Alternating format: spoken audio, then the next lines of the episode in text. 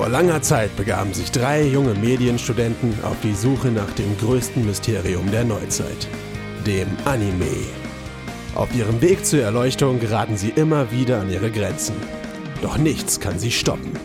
Kein noch so berüchtigtes Genre wird sie aufhalten. Selbstlos wollen sie nur eine Frage beantworten. Warum schaut das überhaupt jemand?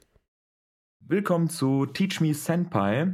Ähm, wir haben uns wieder mal an einen neuen Anime rangewagt. Und mit wir meine ich äh, zum einen den Louis, hallo. Hallo. Und den Raoul. Hallo. Und mich selbst natürlich. Äh, und bevor ich jetzt zu viel über den Anime verrate, kann ja einfach mal Raoul kurz den Inhalt äh, zusammenfassen. Ähm, worum ging es denn so? Was war denn so die Rahmenhandlung? Ja, genau. Also wir haben Thermal Romal Novae geschaut. Schöner Titel auf Netflix. Und da geht es um Lucius Modestus, ähm, ein Römer zur Zeit des alten Roms. Und äh, schon sein Vater und Großvater haben Badehäuser in Rom und anderen Städten im Reich gebaut. Und er wird dann eben auch ein aufstrebender ja, Badehausarchitekteur und äh, hat aber noch eine besondere Fähigkeit, wenn er nämlich manchmal ins Wasser fällt, ähm, zum ersten Mal eben in seiner Kindheit da im Badehaus passiert ist, wird er irgendwie in die Zukunft teleportiert und landet dann in Japan und äh, durch diese verschiedenen Phänomene schafft er es dann, das ein bisschen zu begreifen und denkt, das ist ein anderes Land und nimmt dann neue Technologien für Badehäuser aus der Zukunft mit und wird einfach so immer ein besserer Architekteur und schafft es einfach, noch viel bessere Badehäuser zu bauen. Und ja, es ist quasi so der Werdegang. Und so ein bisschen jede Folge gibt es immer so ein bisschen so ein, so ein Zeitsprung und dann mal schauen, was er daraus baut. Genau, also er landet quasi immer in den Badehäusern des modernen Japans, äh, weil ähm, das ist ja durchaus bekannt, dass sowohl im alten Rom als auch im, äh, in Japan, sowohl im alten Japan als auch im modernen Japan, die Badekultur ähm, ja sehr kultiviert eben ist.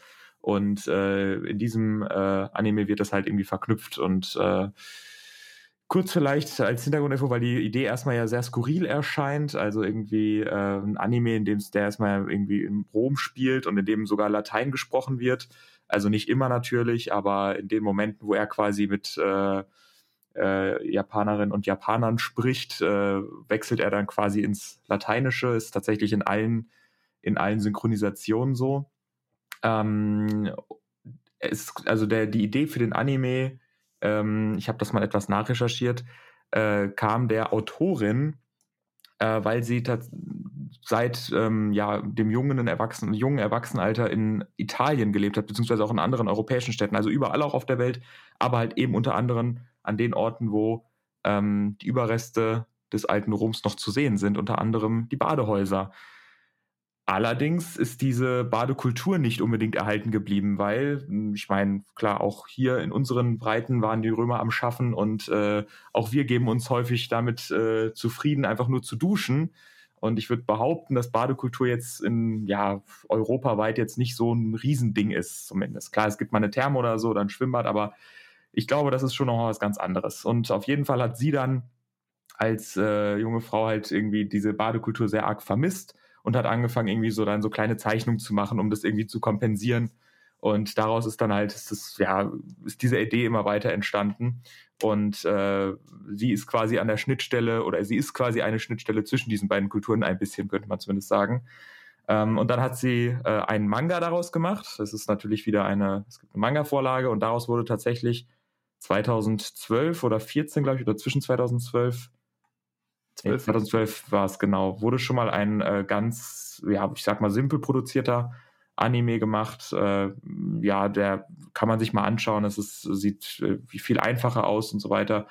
Äh, und dann gab es tatsächlich noch eine Realverfilmung, eine japanische, was mir tatsächlich äh, jetzt äh, erst heute be bewusst geworden ist, als ich ein bisschen recherchiert habe. Sieht sehr spannend aus, hat auch sehr, äh, ja, gute bis interessante Kritiken bekommen.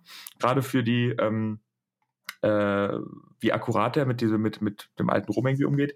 Und jetzt hat eben Netflix beschlossen, dass es nochmal eine Neuauflage des Anime gibt. Äh, deswegen heißt es nicht wie der Manga, wie der Anime oder wie der Film nur Thermai Romai, sondern eben Thermai Romai Novai oder Novae oder wie auch immer man das aussprechen möchte.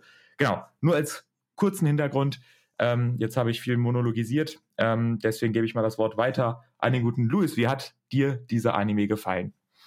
Ähm, ja, ich verarbeite gerade noch die Information, dass es dazu noch einen Film gibt, weil an dem hätte ich jetzt auch ein bisschen Interesse.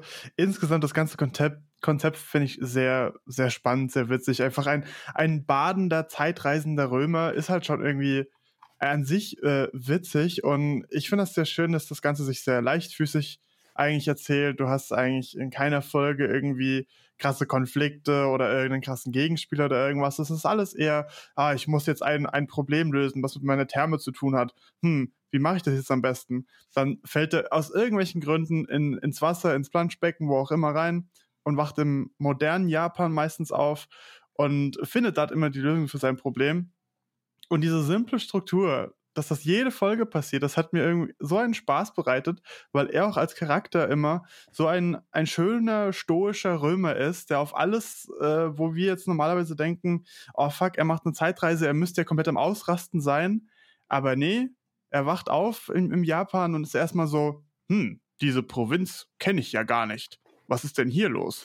Und so geht er einfach an alles ran und das hat so eine Freude gemacht zuzugucken, obwohl es eigentlich jetzt nie groß überrascht hat, weil, wie gesagt, jede Folge diese simple Struktur äh, beibehält. Ähm, war das einfach irgendwie sympathisch und war eine gute Zeit so von Folge zu Folge. Immer mal konnte mal reingucken und dann auch, was, was ist denn diesmal das Problem der Folge? So, hm, jetzt muss ich irgendwie gucken, dass äh, auch Kinder Spaß haben am in die Therme gehen. Was mache ich denn da? Zack, oh, jetzt habe ich äh, Rutschen und Freibäder erfunden.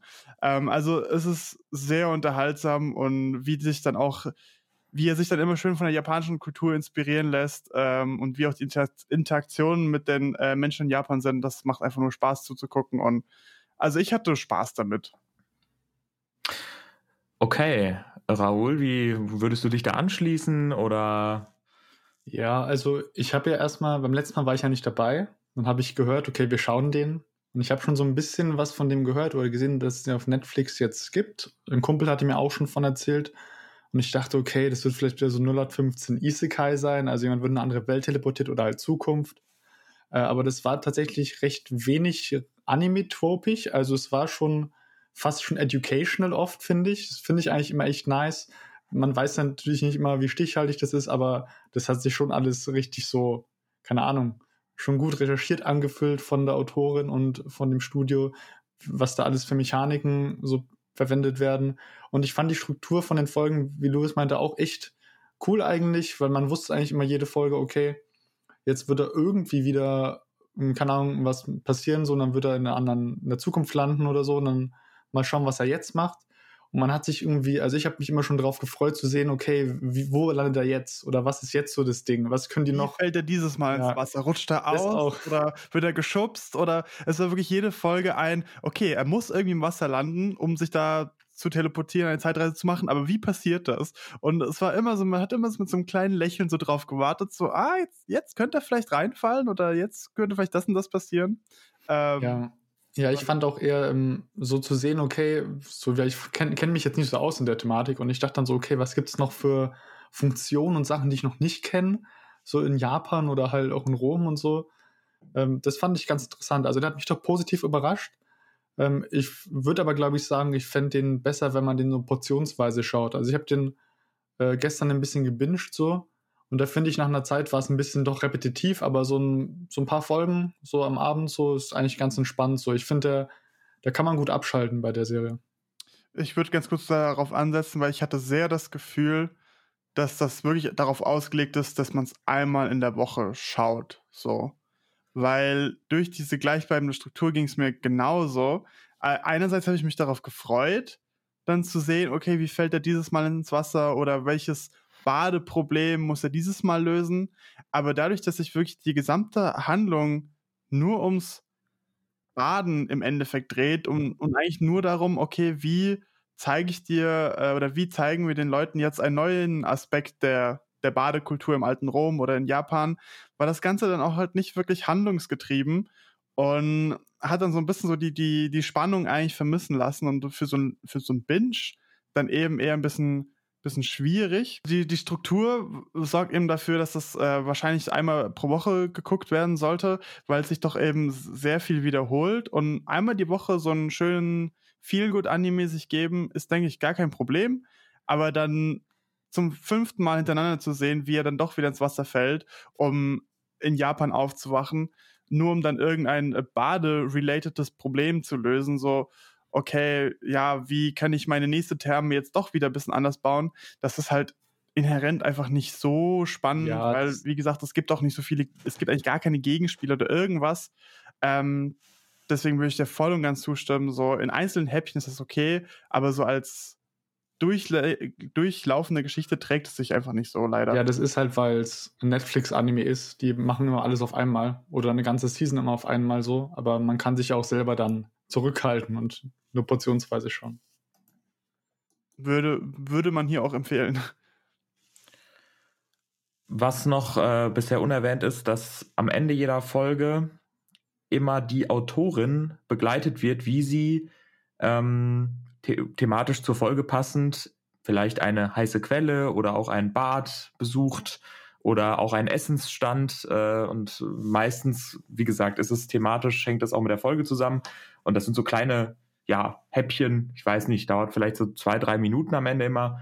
Aber es, ich fand das äh, eine ganz großartige Idee, weil dadurch, ich glaube, Raoul, du hast es eben benutzt, das äh, Educational, äh, hast, diesen Begriff hast du gedroppt und ich finde, der passt da sehr gut drauf, ähm, weil auch am Ende ist es immer ein sehr, sehr ähm, leicht erzählt. Es soll jetzt keine Reportage sein, dass sie da hinkommt. Fun Fact übrigens, äh, die Autorin war tatsächlich, hat fürs Japan oder für einen japanischen Fernsehsender über äh, fünf Jahre lang äh, heiße Bäder gereviewt quasi. Deshalb hat sie auch äh, durchaus Know-how, wie heiße Quellen äh, funktionieren. Heiße das Quellen meine ich natürlich. So gut ins Bild. Ja, genau. Und äh, man sieht sie dann halt immer, wie sie mit irgendwelchen Leuten da spricht und sie so ein bisschen interviewt. Und am Ende malt sie immer ein Panel quasi für den Anime oder für den Manga, wie man möchte. Äh, und äh, der, was halt auch dann dazu passt, was sie da gerade erlebt hat. Und das fand ich großartig. Das hat mir richtig viel Spaß gemacht, weil man zum einen mal irgendwie eine Figur, eine Person vor Augen hat, die kreativ dahinter steckt. Also natürlich nicht ausschließlich. Ich meine, am Ende ähm, sagt sie auch in einem Interview, dass äh, sie es ganz großartig findet, wie das Team des Animes es geschafft hat, ihre spezielle Technik, wie sie Hände und Arme zeichnet, so gut zu übertragen, dass sie das Gefühl hat, das Team kann es eigentlich besser machen als sie und hatte nochmal Props gegeben quasi. Das fand ich auch sehr schön. Und irgendwie habe ich dann nochmal so einen, äh, einen ganz anderen Zugang bekommen dazu, was äh, das für ein Medienprodukt überhaupt ist. Und das hat mir sehr gut getaugt. Ja, das fand ich auch ähm, echt überraschend so. Also, das habe ich gar nicht gewusst. Und dann, als die erste Folge sich dem Ende geneigt hat, dachte ich mir, oh, okay, jetzt kommt da so ein Real-Life-Interview und man lernt noch ein bisschen extra mehr so, was zur Folge passt thematisch. Also, das habe ich, glaube ich, auch noch nie in einem anderen Anime gesehen. Ich denke mal, das ist, weil wegen Netflix wahrscheinlich ein größeres Budget oder so da ist, oder sie sich dachten, da kann man doch was Besonderes draus machen. Also, so andere Education, Educational Bits kennt man vielleicht bei so, mich hat es an so Sportanimes erinnert, wenn dann auch so Sporttechniken voll detailliert erklärt werden. Und auch wenn manches übertrieben ist, gibt es ja dann doch Sachen, die realistisch irgendwie sind. Und äh, oder bei Food Wars, da dieser, wo es um Kochen und Essen geht, da wird auch die Rezepte und so die Techniken da einmal voll erklärt und sowas. Ähm, das hat mich da so ein bisschen dran erinnert. Und das hat, finde ich, noch so einen entspannten, keine Ahnung, Abschluss zur Folge gegeben. Fand ich auch echt schön so, fand ich nice. Ich habe mich auch jedes Mal drauf gefreut. Also bei der ersten Folge logischerweise noch nicht. Bei der ersten Folge war ich sehr überrascht, weil ich das noch nie gesehen hatte, dass auf einmal so eine Live-Action-Reportage am Ende kommt von der Macherin des Mangas. Und das war dann erstmal so, was, was, geht denn hier jetzt erstmal ab, wenn auf einmal so die ersten Szenen beginnen. Aber es war dann doch einfach sehr unterhaltsam immer zu sehen, so, okay, wie wurde das dann auch im Anime umgesetzt, äh, die Vorlage, also das Original dann wirklich. Und das war auch schön zu sehen, wie diese Autorin, that, that she knows her stuff, wisst ihr, dass sie wirklich Ahnung hat von dem, was sie da äh, erzählt.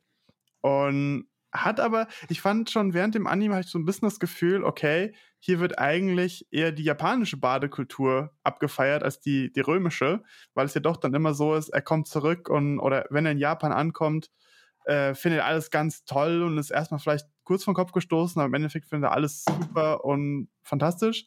Und dann wurde das durch diese äh, Sequenzen am Ende dann nur noch mal bestärkt, so, okay, es spielt in Rom, aber eigentlich äh, zelebrieren wir hier ganz groß die japanische Badekultur. Auf jeden Fall. Also das Gefühl hatte ich auch und wie gesagt, das war ja auch irgendwie ihre Intention. Sie hatte einfach ähm, Heimweh quasi, ja, und hat das irgendwie in diesem Manga dann auch verarbeitet. Und Heimweh war für sie halt anscheinend Essen, japanisches Essen und eben die Bade- oder äh, ja, Badekultur in Japan.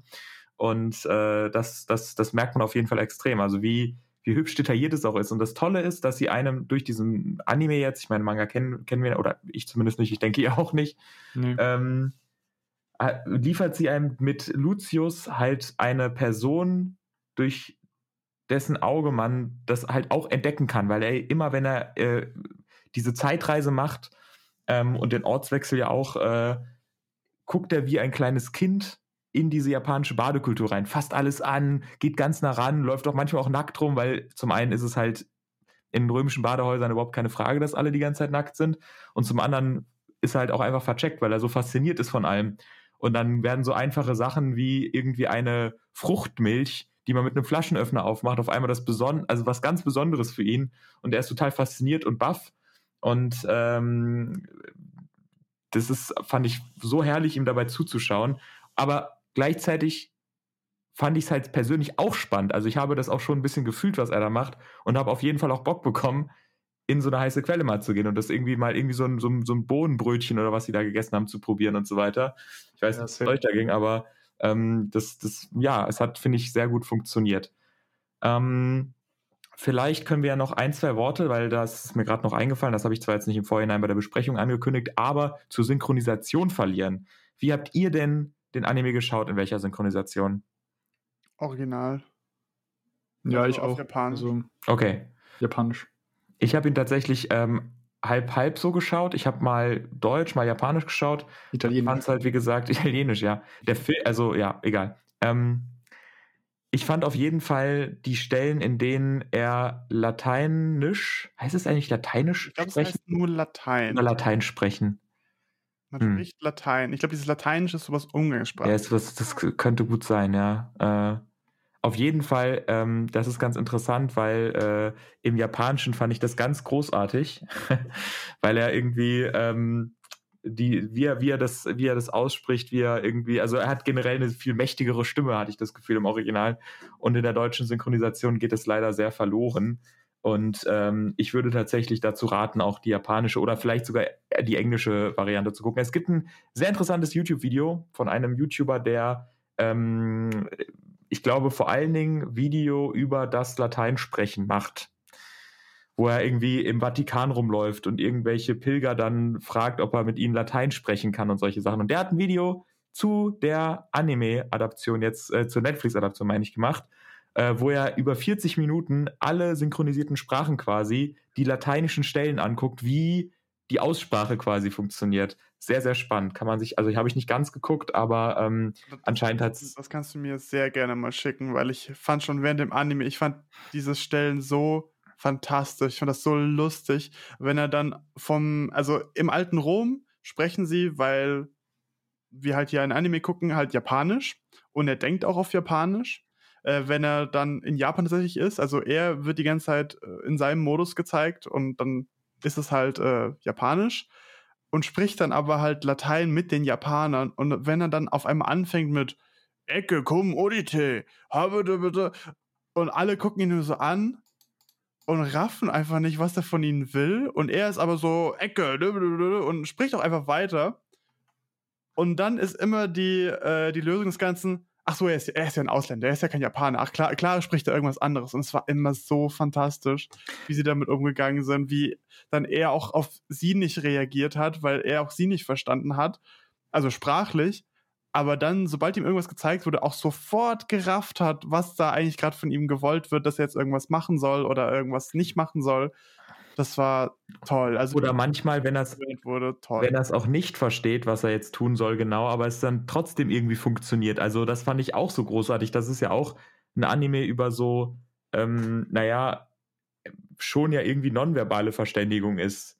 Halt, man ist in einem fremden Land, spricht die Sprache nicht, es ist sowieso alles fremd und trotzdem schafft das immer mit diesen Leuten irgendwie eine Beziehung aufzubauen und eine Verbindung und mit denen dann irgendwie ähm, ja, irgendwas zu erleben irgendwie so, bis zu dem Punkt, wo er sich mit irgendwelchen äh, Leuten quasi Schwertkämpfe liefert mit Besen. Auch eine großartige, großartige Sequenz, wie ich fand. Ähm, und äh, ja, das sehr, sehr schön, dass du es auch ansprichst, dass auch aus dieser Perspektive, wie reagieren quasi die Menschen dann auf ihn, wenn er durch die Zeit gereist ist. Ähm, was hat denn für euch Rome, Terme, Rome, Nove von anderen Animes unterschieden, besonders? Also was hat ihn besonders gemacht? Ja, also die Thematik auf jeden Fall. Also ich habe die auch noch nie gesehen, woanders in einem anderen Anime oder Manga oder. Was meinst du genau mit Thematik? Also so im Badehäuser als Thematik ist wirklich oder Therme. Also dieses, dass man Zeit springt oder so, eben habe ich ja schon gemeint, ist so ein bisschen Isekai-mäßig, das gibt es ja oft, also dass Leute andere Welten oder Zeiten springen. Ähm, deswegen habe ich auch erst Angst gehabt, dass es so ein bisschen 0815 wird. Oder halt, wie ich es kenne, von anderen Sachen.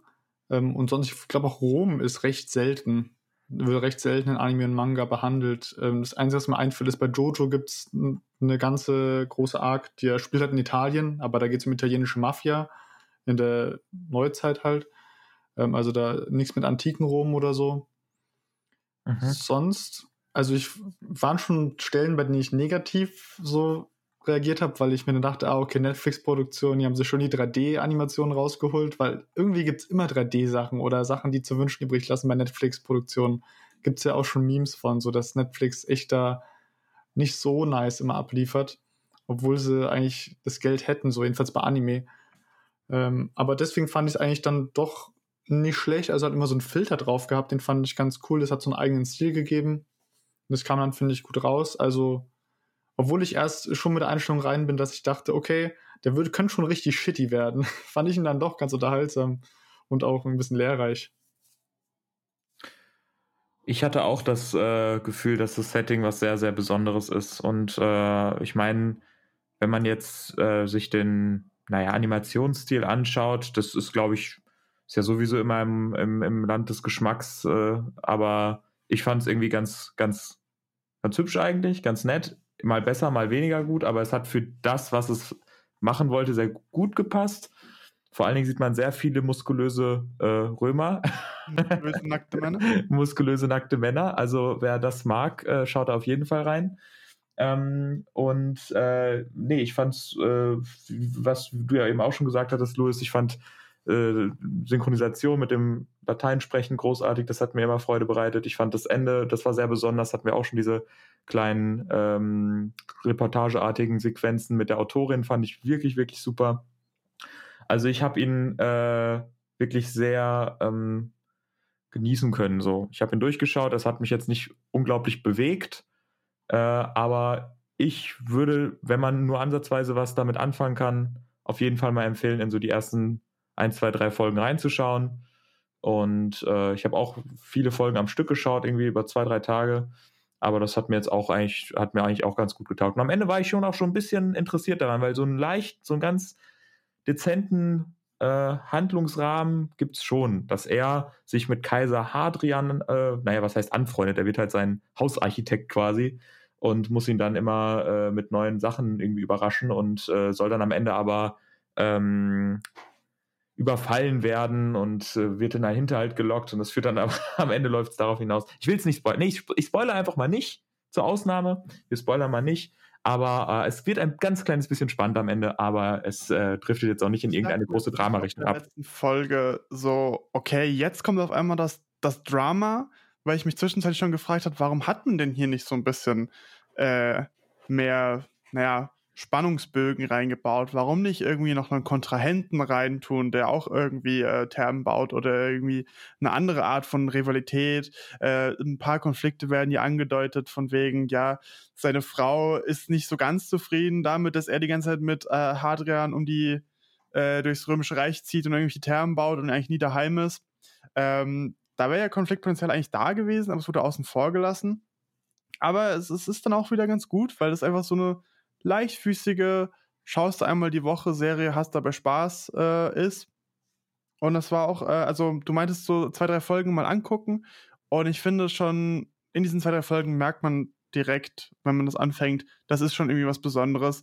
Ähm, allein schon wegen dem Zeichenstil. Also nicht nur wegen dem Setting, sondern auch wie das gezeichnet ist, weil ich das Gefühl hatte, ich habe das angefangen und dachte mir erst so, ja, sieht halt aus wie ein Anime.